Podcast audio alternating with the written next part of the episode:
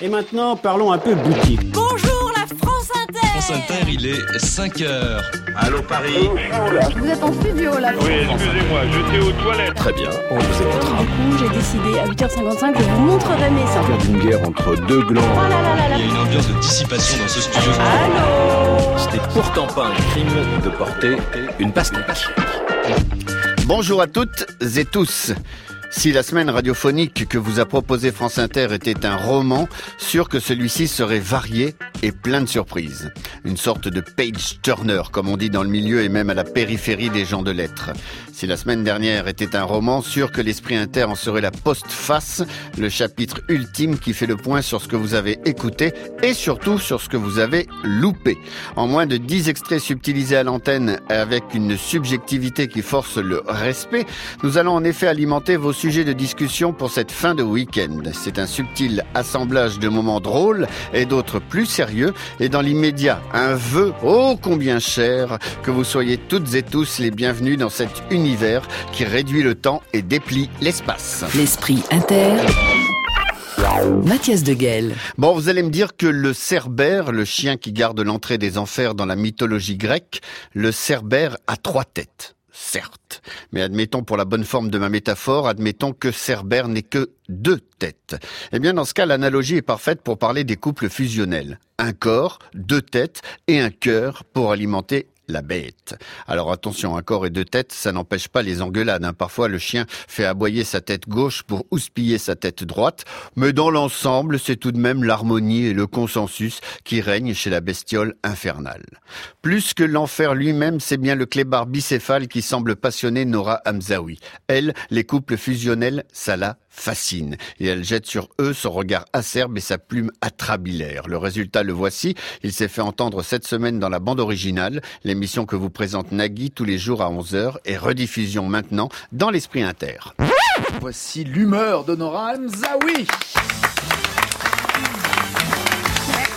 Oui, alors j'avais très envie de vous raconter mon week-end. Ce week-end, Ah, je suis allée dîner. euh, ouais, ouais, cette fois, je vais le faire. je suis allée dîner chez un couple d'amis. Alors généralement, je précise pas couple d'amis, je dis juste amis, mais eux tiennent beaucoup à être considérés comme une entité. Euh, depuis qu'ils se sont rencontrés, ils fonctionnent que en nous et en. Euh, bon, ben, on va y aller. Oh là là, on en a marre de Paris. T'as apporté de la tarte aux fraises? On adore la tarte aux fraises. Ouais, mes copains sont très contents d'eux. Il faut dire que le couple constitue une sorte d'accomplissement social. Il y a des gens pour qui réussir, ça passe par le travail. Eux, ça passe par le couple. D'ailleurs, leur chômeur à eux, c'est les célibataires, autant vous le dire. Ah, Il y a des gens qui s'inquiètent pour leurs potes au chômage. Eux, ils s'inquiètent pour leurs potes qui n'ont pas trouvé de mec, qui n'ont pas trouvé quelqu'un. C'est leur sujet de conversation préféré, mais vraiment. Et Olivier, t'as des nouvelles? Ouais, il va très bien. Il va bien, il a trouvé quelqu'un? Euh, Non, il a trouvé personne, mais il va bien. Ce n'est pas possible, Nora. S'il a trouvé personne, il ne va pas bien. Là, ok, d'accord. Mes copains sont très très lourds, il faut le dire. Bref, j'arrive chez eux, je sonne à la porte, et il y a un truc qui est systématique chez le couple, chez ce couple, c'est quand t'arrives chez eux, t'as toujours l'impression d'interrompre une partie de cul. C'est marrant. hein Ils t'ont donné rendez-vous à 20h30, t'arrives à 20h45, et bah t'as l'impression de les surprendre et de tomber au mauvais moment. Oh, pardon, pardon, ça fait longtemps que tu sonnes, on t'a pas entendu, on était, elle était là tout essoufflée, à rire bêtement en se coiffant là. Pierre, Nora est arrivée. Elle lui dit ça sur un ton, tu sais très bien que le sous-texte c'est sors pas ta bite de la chambre. Enfin, voilà. Attention, non mais, euh, mais- ah non, ah, mais- Classe. ah non mais je suis très, attention. 11h32, bienvenue sur Inter. Attention, je suis très contente pour eux. hein. C'est juste que cette façon d'étaler leur bonheur comme ça, c'est agaçant. Vous devriez voir leur compte Facebook. 50 bonheurs partagés avec toi, mon amour. Hashtag love, hashtag chance, hashtag homme de ma vie. Je sais pas, elle aurait pu lui dire le matin au réveil plutôt que d'en faire profiter tout Internet, là. C'est vrai, ça, je comprends pas l'idée. Ils habitent ensemble, qu'ils se le disent en vrai, quoi. Ou alors, si tu fais ça, fais un post plus réaliste, plus sincère. 50 bonheurs partagés avec toi, mon amour, mais aussi de poils de cul sous la douche et de chaussettes dégueu et de tes gros comptes parents. Hashtag la vraie vie, hashtag routine, hashtag le vrai couple, quoi.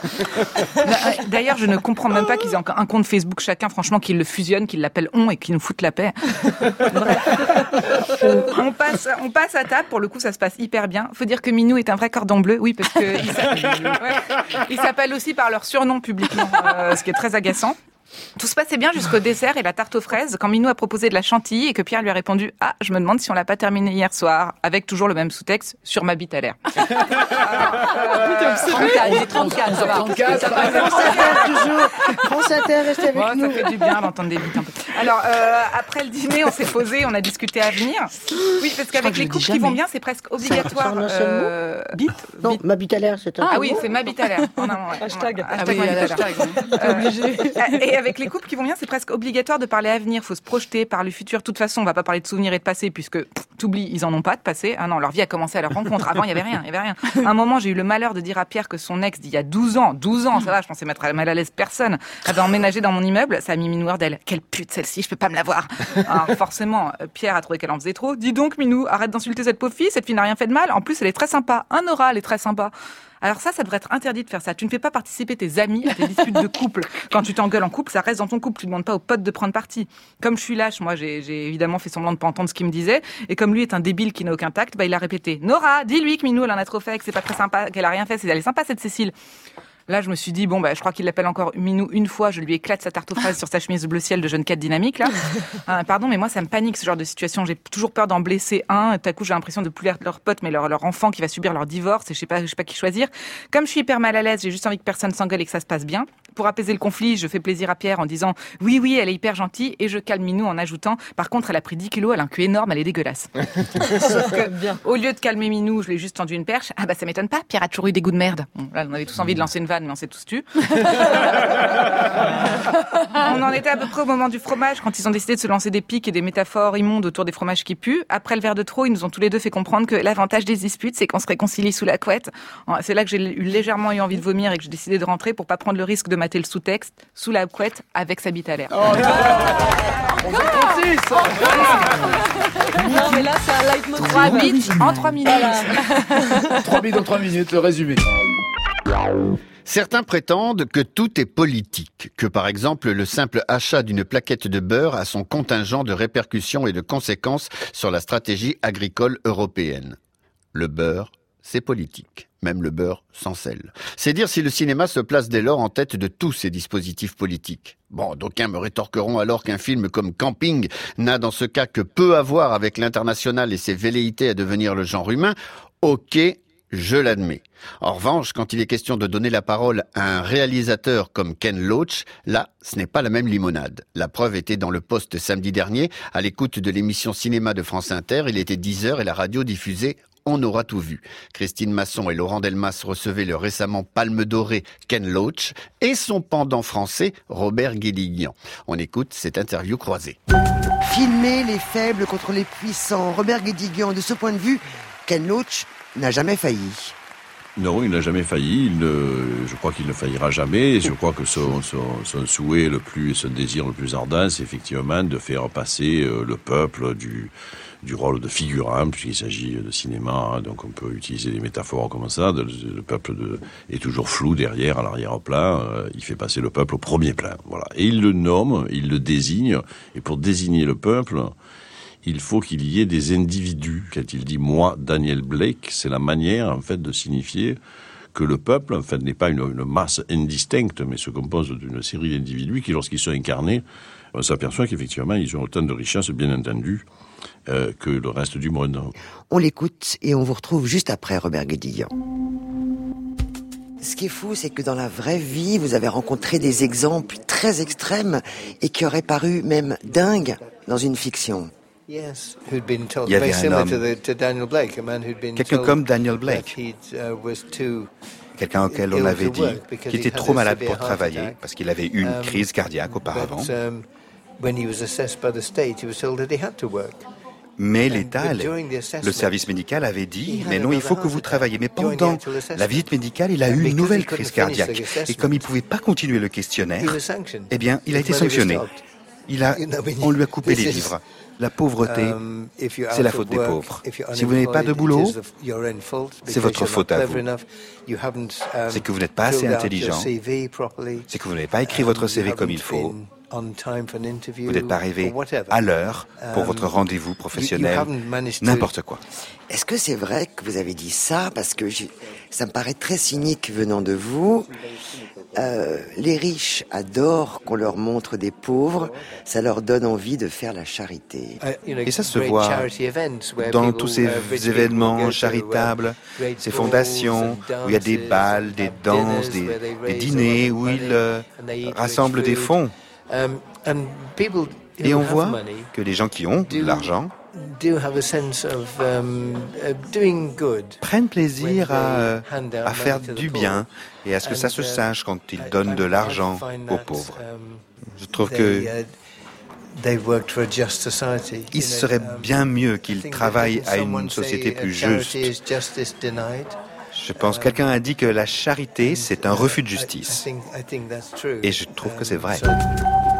Robert Guédiguian, si ce film, moi, Daniel Blake, était le dernier de Ken Loach, il laisserait quand même un goût très amer et en même temps dresserait un constat très alarmant sur notre époque, non?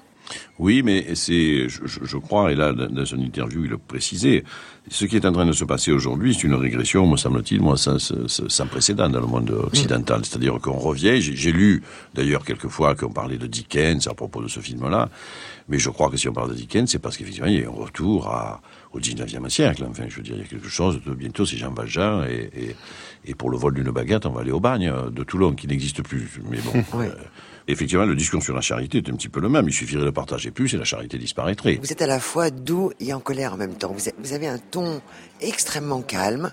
Vous pouvez dire des choses très extrêmes de façon très calme. Oui, les gens parlent de um, colère, mais il s'agit, il s'agit pas de lever le poing et de, et de hurler euh, au ciel. Ça ne marche que si, que si jamais c'est une réponse politique avec une analyse politique derrière et qui construit un mouvement, une organisation avec un programme pour euh, um, organiser le changement. Il faut que ce soit fait avec la tête froide. Et je crois que les camarades doivent se parler, doivent, doivent converser. Les camarades. C'est un mot vraiment bien. Il y a une douceur infinie. Oui je, qui, qui, qui, doit reposer d'ailleurs sur une certitude de, de, de, là aussi évidente. Donc il est sûr de lui, il est sûr de ce qu'il dit, et je crois que c'est pour ça qu'il le dit avec autant de gentillesse. En fait, c'est un homme euh, merveilleux. Quoi. Je, je, je, je, suis beaucoup plus énervé que lui, euh, et, je, je, je m'en fais un reproche. Hein, je, ne tire aucun. j'aimerais bien, j'aimerais bien être aussi calme. Il fait partie de ces artistes emblématiques dont les chansons sont largement diffusées par France Inter. Mathieu Bogertz a trouvé en Inter comme un second foyer, la même où est rangé son rond de serviette. Sa nouvelle chanson ressemble à la page d'un journal intime qui serait lu par un confident. Nous écoutons pourquoi pas la nouvelle chanson de Mathieu Bogertz qui, accessoirement, est une playlist de la station. À tout de suite.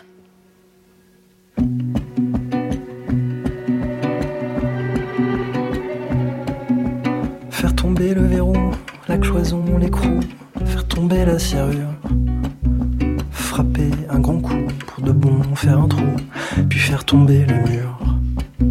Puis courir, courir plus vite, quitter le site, rejoindre la sortie, franchir la limite, bâton dynamite, enfin sortir d'ici. Pourquoi pas?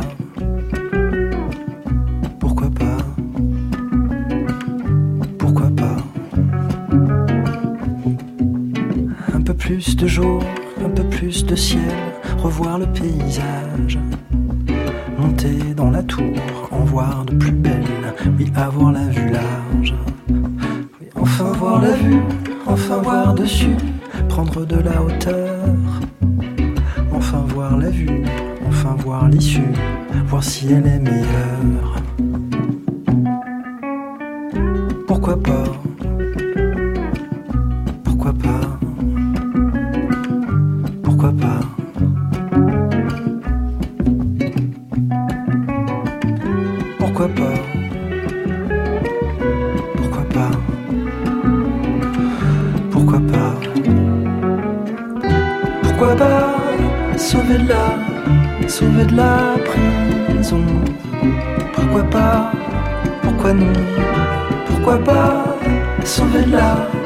sauvé de ma prison.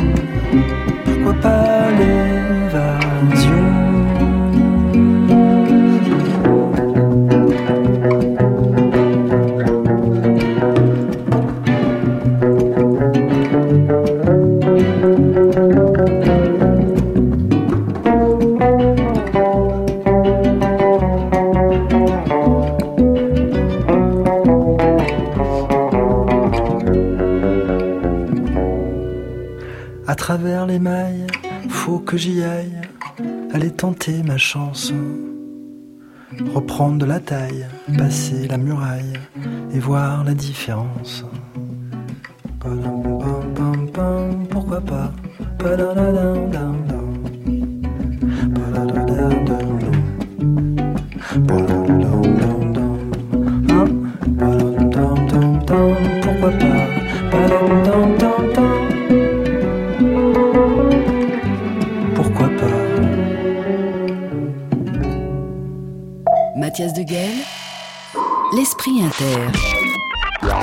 L'histoire raconte qu'il y a fort longtemps de cela, un homme se trouvant fort bien mis de sa personne, se pencha au-dessus des flots pour apprécier son reflet dans l'eau encore et encore. Une telle dévotion provoqua le courroux de la déesse Écho, qui pour châtier l'homme le transforma en fleur, la Morinette. Et c'est ainsi que depuis tous les mortels qui ont une propension certaine à se prendre pour plus beaux qu'ils ne le sont, ceux-là sont appelés les Morins en hommage à la fleur. Aujourd'hui, l'homme qui chaque matin rase son reflet dans le miroir travaille pour France Inter et hante les couloirs de son insolente beauté. Vous allez le constater en écoutant le fruit de sa prose, l'homme morin ne jure que par lui-même et par sa splendeur. C'est une histoire à vous fiche la trouille, il nous l'a conté sans pudeur aucune cette semaine dans la bande originale, alors installez-vous, fermez les yeux et laissez-vous bercer par son insondable mégalomanie. Aujourd'hui, avec nos amis, on parle amour. Ah, l'amour, vaste sujet que je connais si bien et dont pourtant les principes si souvent m'échappent. Oui, l'amour, je l'ai connu, oui, bien sûr. Combien de fois? Oh, mon Dieu. Je crois bien que je ne sais même pas compter aussi loin. Alors, était-ce vraiment l'amour? Peut-on réduire l'amour à cet échange de sensations physiques étranges, sensations qu'au départ on condamne, mais qui, une fois prouvées réciproques, nous emballent en papier frisson? Oui, en tout cas, le pensage.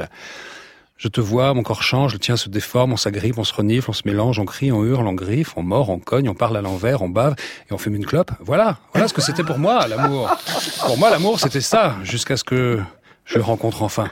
Le vrai, le grand, celui qui change votre vie pour toujours. L'amour avec un accent circonflexe sur le A, deux O, trois U. L'amour. Cette rencontre capitale qui change à ma vie à tout jamais me bouleverse encore, rien que de le mentionner. Cette personne unique qui, depuis notre rencontre, fait de moi un homme comblé. Vous avez de la chance autour de la table puisque vous le connaissez. C'est moi. C'est moi, oui, moi. Oh putain, ce que je m'aime, ce que je me kiffe. Rien que d'imaginer que je ne sois pas moi me remplit de tristesse. Aurais-je supporté être un autre et un jour me croiser sans pouvoir envisager une cohabitation éternelle? Non. Mon cœur peut-être, mais mon ego sûrement pas. Je m'aime à la folie et les seules fois où on peut me surprendre à dire je t'aime sont celles à l'occasion d'un passage devant un miroir. La meilleure preuve que mon amour est pour moi un vrai, souvent, je m'engueule. Oh, mais faut voir ça, les engueulades entre moi et moi-même. Les voisins sont gênés. Pour qui prendre parti? Du coup, ils nous laissent me rabibocher avec moi. Je m'emmène dîner dehors, je me fais plaisir, je m'invite. Quand je pense à tous ces malheureux qui pleurnichent parce qu'ils sont seuls au restaurant, ils ne savent pas la chance qu'ils ont. Ça me fait plaisir. Ben oui. Moi et moi, parfois, on est avec du monde au resto et on a de vraies réflexions de couple amoureux. Il m'arrive souvent de me pencher vers moi pour me dire au creux de l'oreille, ce qui est complexe physiquement, de me dire, oh la vache, qu'est-ce que je m'emmerde, on serait quand même mieux juste tous les deux. Au prétexte d'un truc, on se casse. Et très souvent, je suis hyper d'accord avec moi et je me réponds, punaise, je pense exactement la même chose, viens, on s'arrache. Et on sort en riant comme des fous direction un endroit plus discret où à la lueur d'une bougie bohème, je me gazouille des niaiseries dans le reflet de la vitre. Une fois, on a traversé une crise majeure. Au resto, toujours, je reviens des toilettes, heureux à l'idée de me retrouver, quand d'un seul coup, une créature de rêve s'approche de moi et me dit « C'est vous, Daniel Morin ?» Oui, j'ai cette chance. Et là, bim Je m'entends me dire « Et moi, tu me présentes pas. » Enfin. C'est ridicule, on est la même personne. Oui, mais c'est toi qu'elle regarde. Ou toi. On ne sait pas. Et j'en fais pas tout un pataquès. Oh, et puis tais-toi. Et je passe le reste de la soirée avec la personne au physique de rêve qui commençait à m'agacer, à tout le temps me parler de Nagui, et que Nagui ceci, et que Nagui cela, et que malgré sa taille il est charmant, et patati, et patata. Bref, mis à part la parenthèse égyptienne, la soirée se passe bien. Ça rigole, ça échange, ça flirte sa mère. Bref, l'autoroute, flirte sa mère. l'autoroute vers le plumard est ouverte. Pas de bouchon tant clair et sec. Bon an, mal an, dans 20 minutes. Elle est chez moi offerte lascive, faisant une croix sur sa fierté, prête à renier sa vertu. Comme le disait si bien le philosophe décédé Philippe Risoli, elles sont cuitasses, c'est les patatas. Une fois chez moi, j'offre un dernier Malibu et entame ma parade nuptiale. Chemise ouverte, lumière timide, en me déhanchant, tel un ficus pris dans le vent sur les mélopées enivrantes du best-of des Gypsy King. Je suis à présent nu comme un verre. La belle aussi. Nous sommes pris dans les mailles du grand filet de l'amour qui pique. Qu'en un seul coup, je sens une présence à mon oreille. C'est moi qui me dis Ça va, c'est bon, tu t'amuses bien? Bah oui, tu vois bien que je m'amuse bien. Allez, fous-moi la paix. Va regarder Danse avec les stars. Non, je reste, je te prive d'érection. Quoi? Que dalle, même pas une mimole. Non, tu ne peux pas faire ça. Si, traître, ça tire. Sors de chez moi. C'est chez moi aussi. Et je finis par mettre un grand coup de poing dans la gueule, dans le miroir, au-dessus du plumard qui d'habitude me sert à contempler la houle de mes frasques pelviennes. Au départ, je trouvais ça bizarre de se regarder dans la glace. Mais, mais, mais, Nagui m'a convaincu. Il avait même rajouté, ça prolonge la durée de vie du couple d'au moins deux semaines. Devant un tel spectacle, la jeune femme est partie en courant. La conne. Elle a raté la nuit de sa vie. Voilà, sinon, Nagui, à part ça, je vais plutôt bien. Avec Daniel Morin et Daniel Morin. Bon, alors j'évoquais en souriant le narcissisme supposé de Daniel Morin, on vient de l'entendre. Eh bien, nous allons rester dans le même registre. Samedi dernier à 15h, la librairie francophone recevait le chanteur Alain Chamfort. Or, ce qui est bien avec Chamfort, c'est que c'est un homme, un artiste, qui vieillit super bien. Aujourd'hui, il raconte ses souvenirs dans un livre et dans le même temps, il vient se confier au micro d'Emmanuel Kérad. Souvenirs d'enfants gâtés par le destin et par les rencontres, voici pour vous les amoureux d'anecdotes d'un autre temps, de quoi vous rassasier. L'insouciance des années 60 mélangée à une certaine futilité, c'est dans la voix de Chamfort de la nostalgie sans mélancolie. On réécoute l'évocation de ces cartes postales aux couleurs sépia.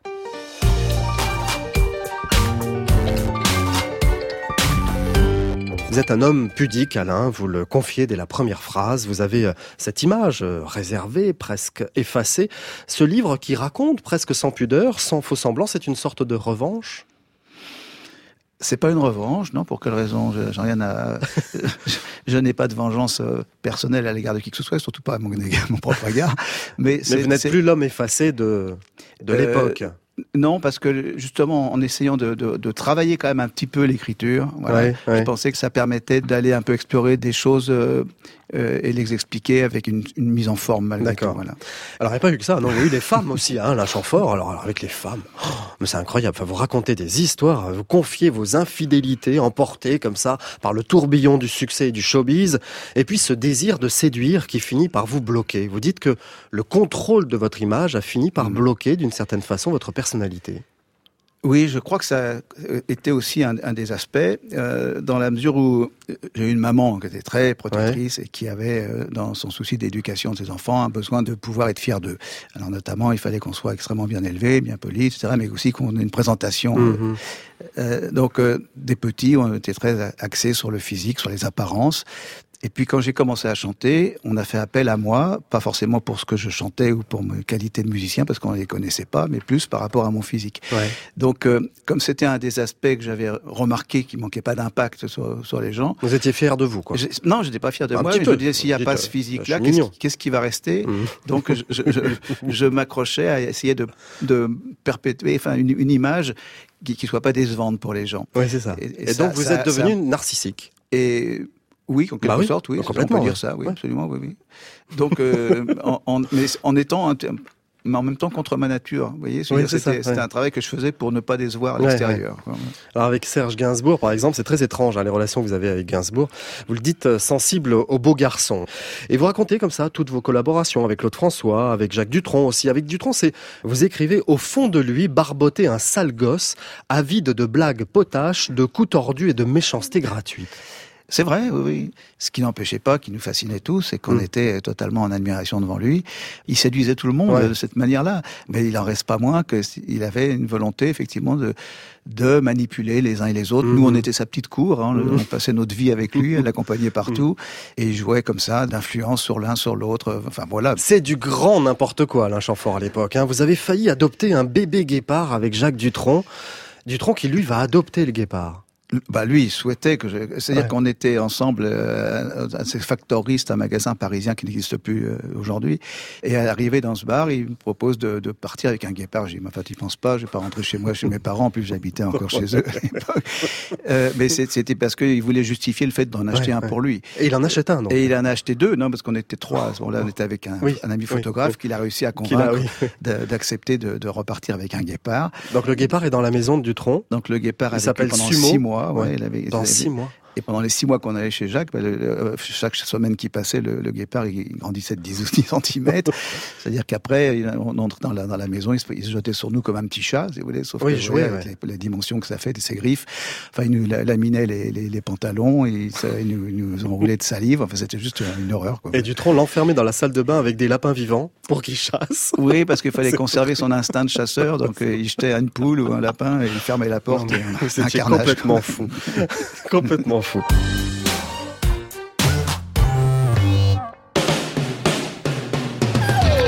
Ils se sont formés en 1976, ont croisé tout type de sonorités dont les plus caverneuses ont fait la joie de leurs fans aux lèvres peinturlurées.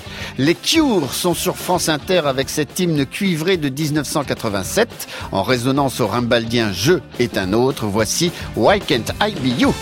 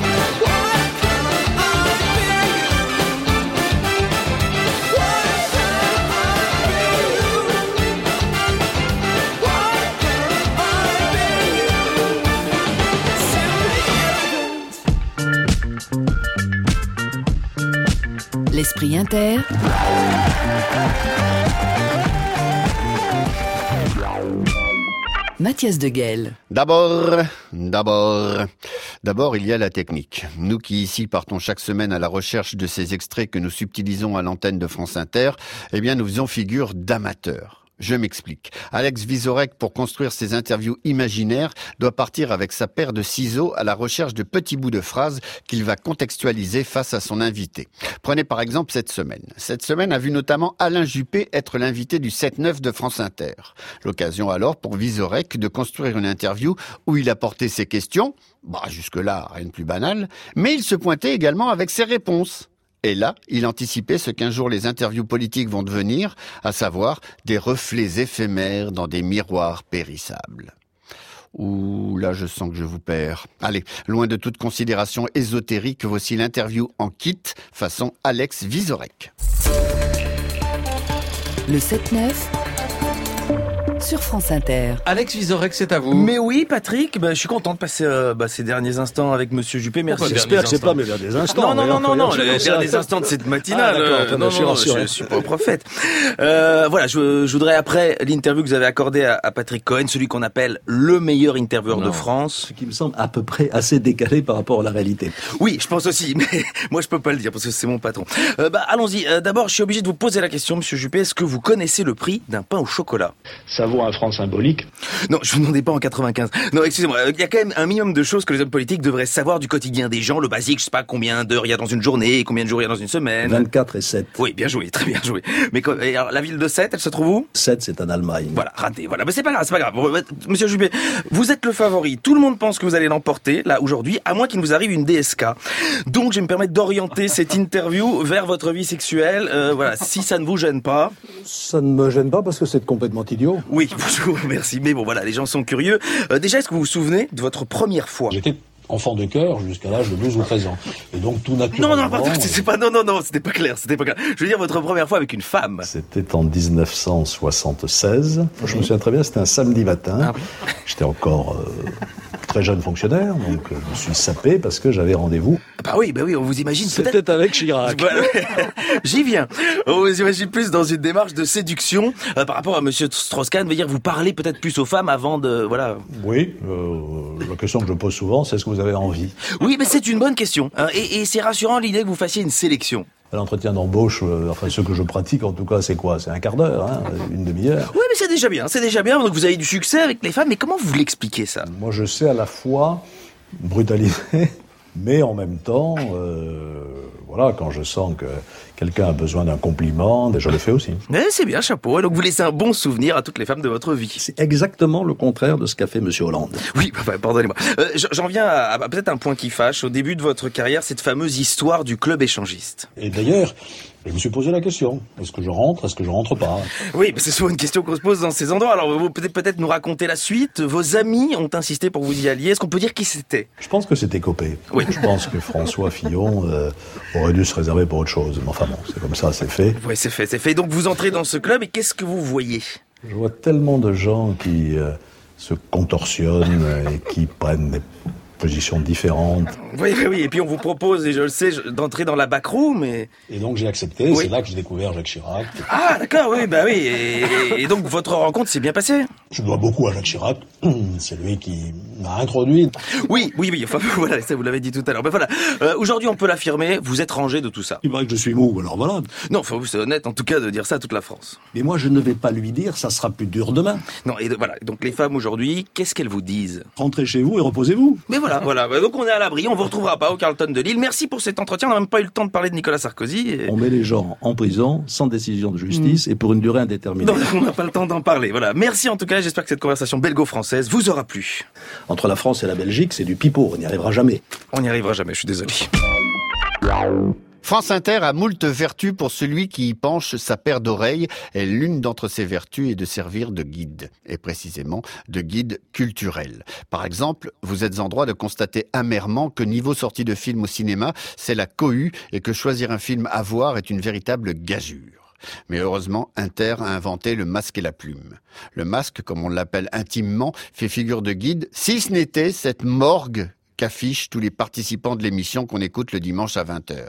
En effet, et vous allez le constater maintenant, c'est l'érudition et une certaine austérité qui sont les marques de fabrique de tous ces critiques. Pas un poil ne dépasse et pas un sourire n'outrepasse. Cette émission, c'est le sérieux incarné, l'assaise mise en onde. Je vous propose de revenir sur les critiques du film L'Odyssée, qui narre les aventures de Cousteau, et sur Le Mal de Pierre, le dernier film de Nicole Garcia. Et franchement, bah, je vois pas ce qu'il y a de drôle. C'est bien simple. euh, Moi, je l'ai vu il y a trois semaines exactement, et j'ai pratiquement tout oublié.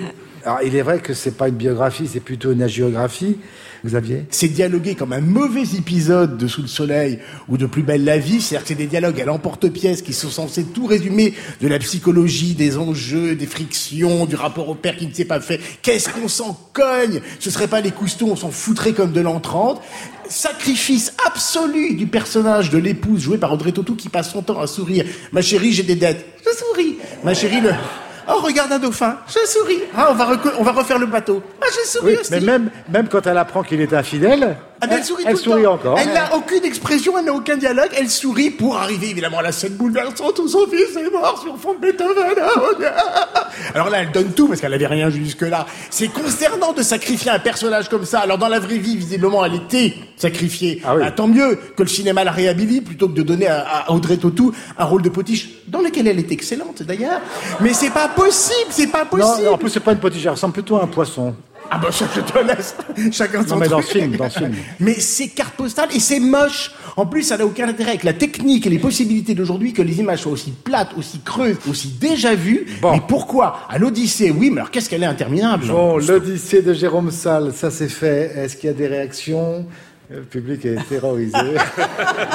vous avez le droit de dire que vous aimez, hein Allez, Mal de Pierre, le nouveau film de Nicole Garcia avec Marion Cotillard. Là, on est donc dans les années 50, euh, la 203 Peugeot l'atteste d'ailleurs. Euh, la jeune Gabrielle, c'est Marion Cotillard, a un problème, elle brûle de désir. Euh, ses, ses parents la tiennent pour folle et décident, pour calmer la bête, de la donner à un de leurs... Non mais dis qu'elle est chaude du con et puis c'est bon quoi. Oh. Ah bah c'est Oh. ça, mais non mais. Xavier. Ah, un C'est pas possible, Xavier. Quand même, Ah non. Tout le monde autour du bar, du Xavier. C'est n'importe quoi, cette émission. Non mais c'est quand même ça, flûte quoi. C'est Passons à autre chose. Ses parents donc décident de la donner à un de leurs ouvriers agricoles.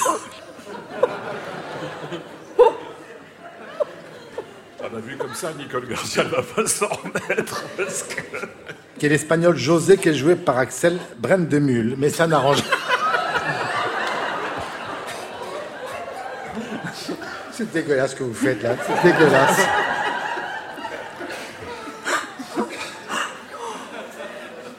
Je te fais gagner 4 minutes de circonvolution. Donc elle est envoyée en cure thermale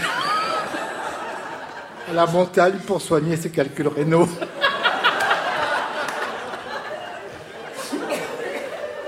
Qu'on appelait alors le mal de pierre. J'ai adoré cette histoire et j'ai été absolument submergée de surprise de ne pas être émue une seconde. J'attendais l'émotion, je me disais mais attends, ce que tu es en train de voir là, c'est c'est bouleversant. Et je regardais ça, je me disais bon, elle est bien Marion Cotillard. Ouais, ah dis donc. Ah, ah, sacré boulot hein. Je disais mais sois ému, mais sois ému. Et je n'ai pas été ému une seconde et pour moi c'est resté un mystère. Xavier. C'est voyage au pays du formol quand même. Moi, il y a un moment où j'y arrive pas, quoi. C'est pas possible. On voit le travail de tout le monde. On a l'impression d'entendre une voix off qui nous dit Regardez comme mon chef d'écho a bien travaillé. Alors, il y a la Peugeot 203, il y a le Paris Match, il y a la table Formica, il y a la petite gourde en plastique pour aller au pique-nique, tout ça dans Mais la enfin, première c'est scène. du classique. Enfin, c'est- mais on c'est s'en fout. Pierre, elle filme le Mais superflu, elle n'est jamais mais dans l'essentiel. Excuse-moi. C'est autre chose qu'il faut filmer. J'en ai rien à foutre qu'elle ait dévalisé le Mais- musée d'à côté. mais Il faut qu'elle mais filme le enfin. sentiment et Daniel a raison. On n'est jamais ému. Mais vous n'êtes jamais ému. Moi, j'ai été ému. Mais bah, au tant mieux, mais laisse-moi dire que je n'ai pas été ému. Hein. Je suis, excuse-moi, c'est le principe du jeu. T'as pas raison parce que t'as aimé ce truc Non, qui est raison. poussiéreux comme c'est pas possible. Mais c'est pas poussiéreux. Pourquoi est-ce Mario poussiéreux Cotillard a 17 ans, effectivement, très libidineuse, en train de faire un remake de 9 semaines et demie derrière ses persiennes un Oh, soir, avec Brigitte. Rouen en bas qui l'insulte. C'est pas possible. Euh, Il y a un moment, on en Tristana, pas, c'est- Tristana, c'est pas 9 semaines et demie. Si, on, si tu veux faire Ah bah les persiennes à poil, c'est plutôt Kim Basinger. Non, c'est Tristana. semaines. non, non, chacun ses références. Bah oui, chacun ses références et malheureusement on pense hélas plus à 9 semaines et demie qu'à euh. Buñuel. Mais non, mais attendez, filmer le corps, c'est pas simplement foutre à poil sa comédienne. Sinon, alors je vais dire, Marc Dorcel sera un immense cinéaste. Donc, euh, faut, faut un petit peu transcender le principe. Comme d'habitude, le seul personnage qu'elle réussit, c'est l'homme. Pour le reste, Bon. une espèce de fausse montagne magique là, mais au secours Un poil de soul music, un soupçon de R&B, un trait de rap, le tout dans un style très cool attitude, c'est ce que m'inspire cette nouveauté qui confortablement nous fait entrer dans l'hiver. Les artistes se nomment Tom Mitch et Lloyd Carner. On écoute leur Crazy Dream sur Inter.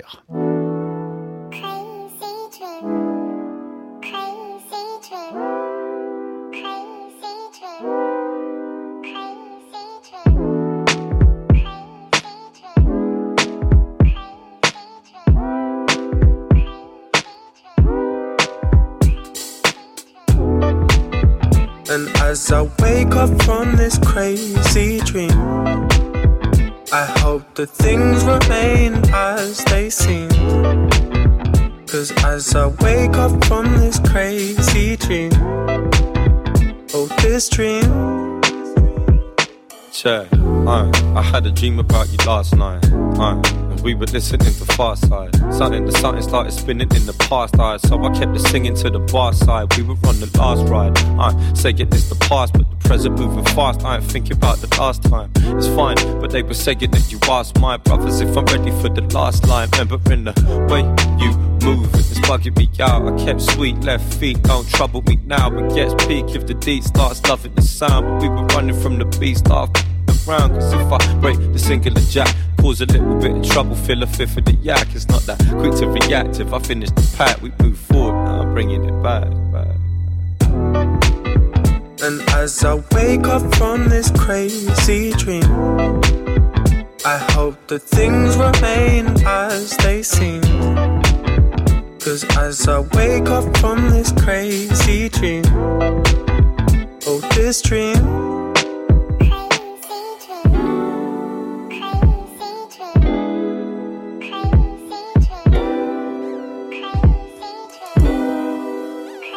She was saying, don't start, got me feeling at the same time.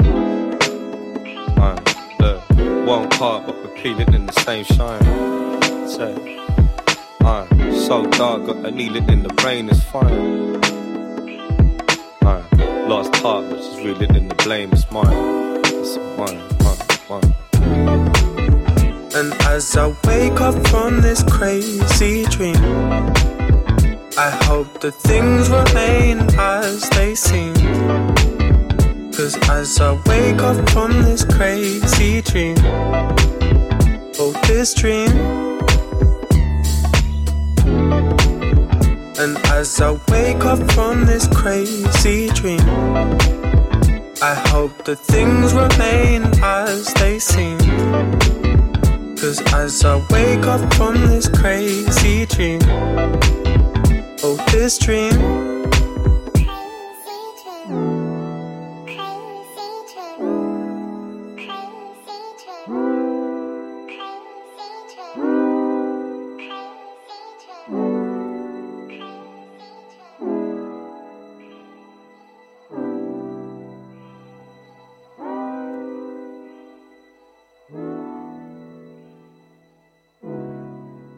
L'esprit inter.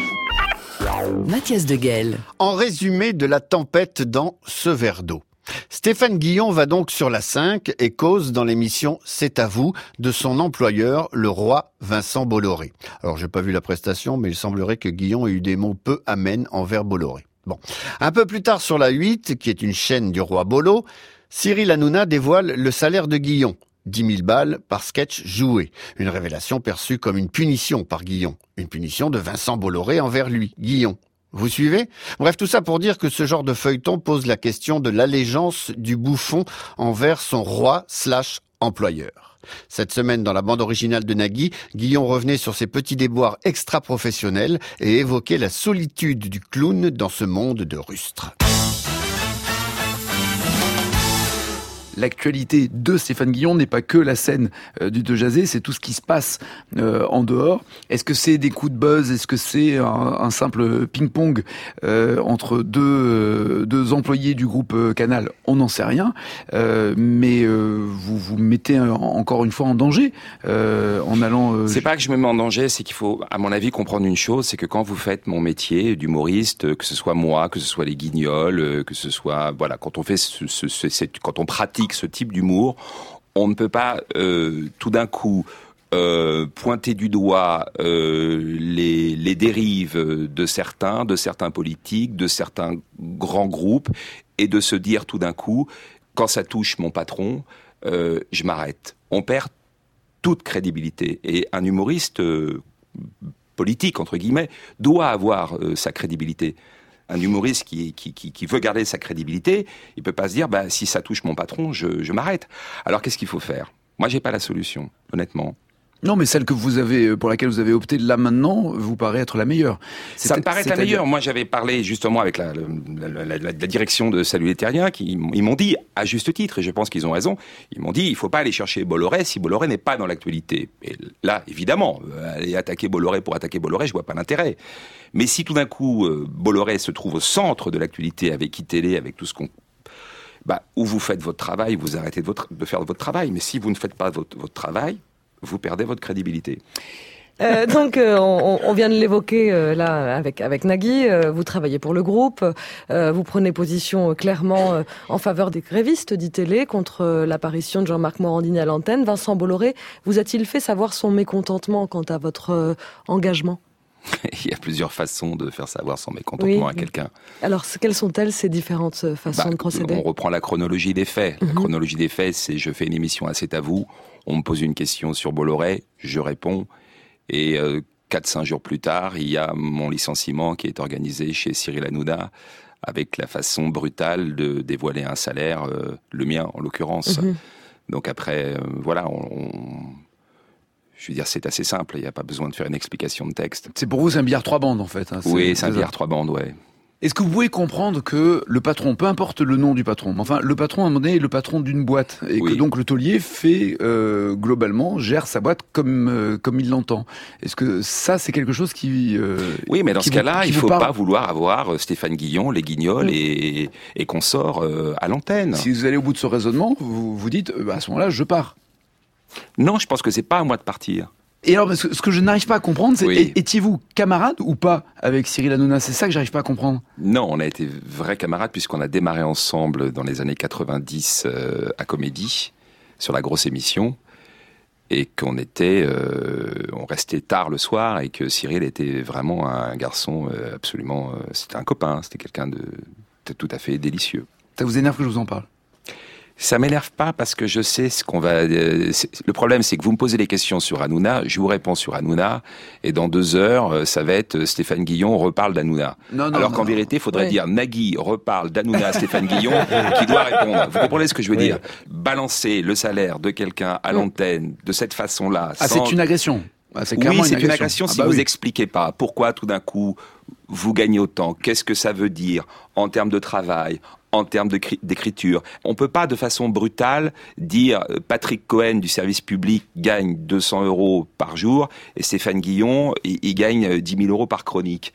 Ou alors il faut mettre en perspective le salaire de Stéphane Guillon. Faut que je et monte à la direction, j'ai Et puis et puis celui euh, de de- d'Arthur ou, ou, ou- ou- voilà. Est-ce que moi, tout d'un coup, je vous reproche d'avoir une très belle maison à Paris et une très belle maison à la campagne? Non. Tu te rends compte, Nagui gagne autant alors que c'est même pas lui qui chante, il fait chanter les autres. Il y a un Et il y a moment des trous dans les paroles, alors, en plus. dans les paroles. Donc peut-être que mon salaire est honteux, peut-être. Mais à la limite, euh, f- organisons un débat là-dessus sur mon salaire, sur celui de Kev Adams, de de Gad quand ils font des, sur celui de Dujardin, sur celui des acteurs, sur celui des footballeurs. Faisons un, un grand débat sur qui gagne quoi et pourquoi. En tout J'ai cas, répondu à la question. Très bien. Guillaume Meurice. Guillaume Meurice est chroniqueur, vous le savez, chroniqueur intervieweur pour la bande de Si tu écoutes, j'annule tout, l'émission de Charline qu'on suit tous les jours à 17h. Alors comment qualifier le boulot de Meurice? Aux yeux de tous, il est un peu comme le Robin des Bois des Ondes. Il prend les mots aux riches et nous les redistribue à nous les indigents. Et nous, de notre côté, nous nous goinfrons jusqu'à satiété de tous ces mots rares et onéreux. Du coup, autant le dire, nous étions excités comme des puces à l'annonce de l'une des missions de Guillaume Meurice cette semaine. En effet, le baroudeur de l'asphalte parisien s'est rendu au salon du bijou.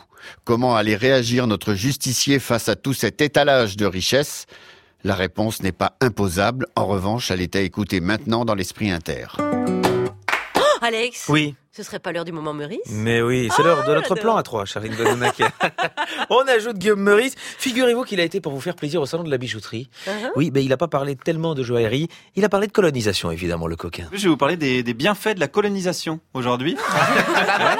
Ah oui. Même François Fillon, il en a parlé. hein, il a parlé d'un partage de culture, et c'est vrai. Hein, on leur a construit des routes en échange de leurs richesses. C'est un partage finalement. Une départementale contre l'exploitation d'une mine de diamants, ça me paraît équitable.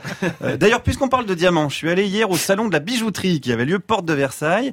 Alors, euh, je suis chroniqueur à France Inter, hein, donc j'ai cherché quelque chose qui soit, disons, euh, dans mes prix. Nous, dans notre collection particulièrement, ça peut atteindre, euh, disons, 20 000 euros. C'est c'est quelques bijoux. Oui. Nous, euh, le- le- le- la moyenne des bijoux se situe euh, entre, on va dire, 2 000 et 5 000 euros. Quoi. Oh, bah ça va. Oui, ça va. Oui, ça va, ça va, ça va. J'avais peur que ça soit excessif, mais ça reste raisonnable. Hein, entre 2000 et 5000 euros, c'est un dixième de ce que touche Manoukian pour jouer la pin-up de Bolloré au Grand Journal. Donc je me dirais que c'est voilà. c'est pas... Je trouve qu'on leur fait beaucoup de publicité. C'est pas- c'est hein, pas alors que ça, franchement, ça vaut pas la peine. Très Restez bien. avec nous plutôt. Restez avec nous, André aussi. Euh, mais alors, moi, la question que je me pose, c'est euh, d'où viennent ces diamants? Parce que moi, je veux qu'ils viennent d'Afrique. Hein, c'est important pour moi. Je veux favoriser les échanges. C'est mon côté filloniste. Alors, allons voir un, un commercial. Nos bijoux sont fabriqués entièrement en Italie. La- L'usine est à Florence. Et, la provenance des pierres Les pierres, non. Je, je suis entré en fait dans cette société il y a seulement trois mois. Donc euh, voilà. Bah, c'est dommage, alors faut vous euh, renseigner du coup. Ça va être euh, du. Euh, du. J'en perds mon latin. Ouais, c'est dommage. C'est dommage qu'il en perde son latin. Euh, latin que Jules César avait essayé d'imposer en Afrique, hein, d'ailleurs, hein, disons-le, toujours dans le cadre d'un échange culturel.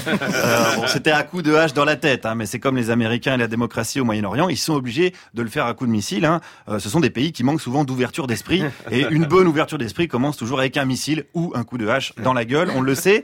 Euh, mais ça m'en dit pas plus sur la provenance donc de ces diamants. Alors je suis allé voir un autre commercial. Je suis juste commercial et par contre, oui, je ne sais pas d'où ils viennent moi. Ah bah comment ça se fait si vous êtes commercial? Oui, c'est vrai, c'est vrai. Je me suis pas interrogé, mais euh, ce sont des diamants. euh, Ah bah moi je veux bien vous en acheter un, mais je veux savoir d'où ils viennent. Alors là, il faut poser la question au, au directeur. Voilà, voilà, on va faire ça directement. Alors j'y suis allé, mais il n'a pas voulu me répondre, euh, le directeur. Bah, il était occupé à, à- à pimper une dame d'un certain âge hein, qui tentait de cacher son indécence derrière une parure de pierres précieuses. Euh, pour résumer, il faisait du tuning de vieilles riches. Voilà, hein, pour résumer, c'est un concept. Alors j'ai essayé autrement, je suis allé voir une créatrice de bijoux. D'où viennent ces diamants? Les diamants viennent d'Anvers. Il y a des diamants à Anvers? Il y a des fournisseurs de diamants à Anvers. ah, Mais ils viennent d'où alors du coup avant? Alors il faut savoir que je ne suis pas joaillière. Je design, je dessine, je m'entoure de joailliers, mais je ne vais pas chercher avec mes petites mains les diamants. En fait, je ne vais pas creuser la terre pour aller chercher mes diamants. Je Ah pourrais Oui, mais qui le fait? Des petits noirs qui travaillent tout le temps. mais le roumain est moins cher en ce moment. Qu'est-ce qu'on rigole chez les bijoutiers Elle nous a repérés, je Qu'est-ce qu'on dit des bêtises des fois C'est vrai que c'est une bêtise. Il n'y a pas de mine de diamants en Roumanie. Hein, Il y a juste une mine qui fournit le racisme de Manuel Valls, mais il n'y a pas de diamants.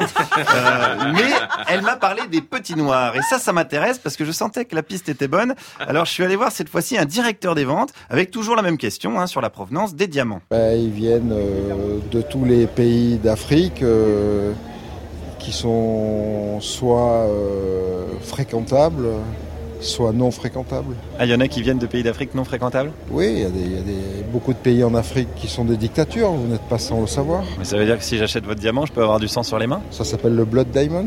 Et ça vous pose pas de problème ça? Ça ne me pose aucun problème. Ah, ça, c'est toujours bien les personnes qui, qui assument. Et le directeur des ventes, il assume, hein, n'est-ce pas qu'il assume? Si pour une pierre euh, qui fait euh, un demi-millimètre de diamètre, il faut que je regarde si le dictateur a tué euh, un peu de sa population, c'est compliqué pour moi à gérer. Oui, mais si vous savez qu'ils viennent d'un pays comme ça, est-ce que ça vous pose pas de problème? Non, ce qui me pose un problème, c'est de ne pas avoir d'appro et de ne pas livrer mes clients. Voilà, c'est ça le, le vrai problème. Hein. Donc si la duchesse de mon cul sur la commode, elle a pas sa rivière de diamants pour faire sa pupute à la garden party, comment on fait? Ah, il est là le, le vrai problème. Le petit Africain, on s'en fout, il n'est pas invité de toute façon à la garden party, hein. donc euh, c'est logique. Alors dernière question quand même, et si c'était son gamin à lui euh, qui cherchait les diamants au directeur des ventes? Ça peut pas être mon gamin parce que comme vous pouvez le voir, hein, j'ai la peau blanche. Oui, vous êtes décomplexé quand même. C'est très segmenté comme euh, hiérarchisation sociale.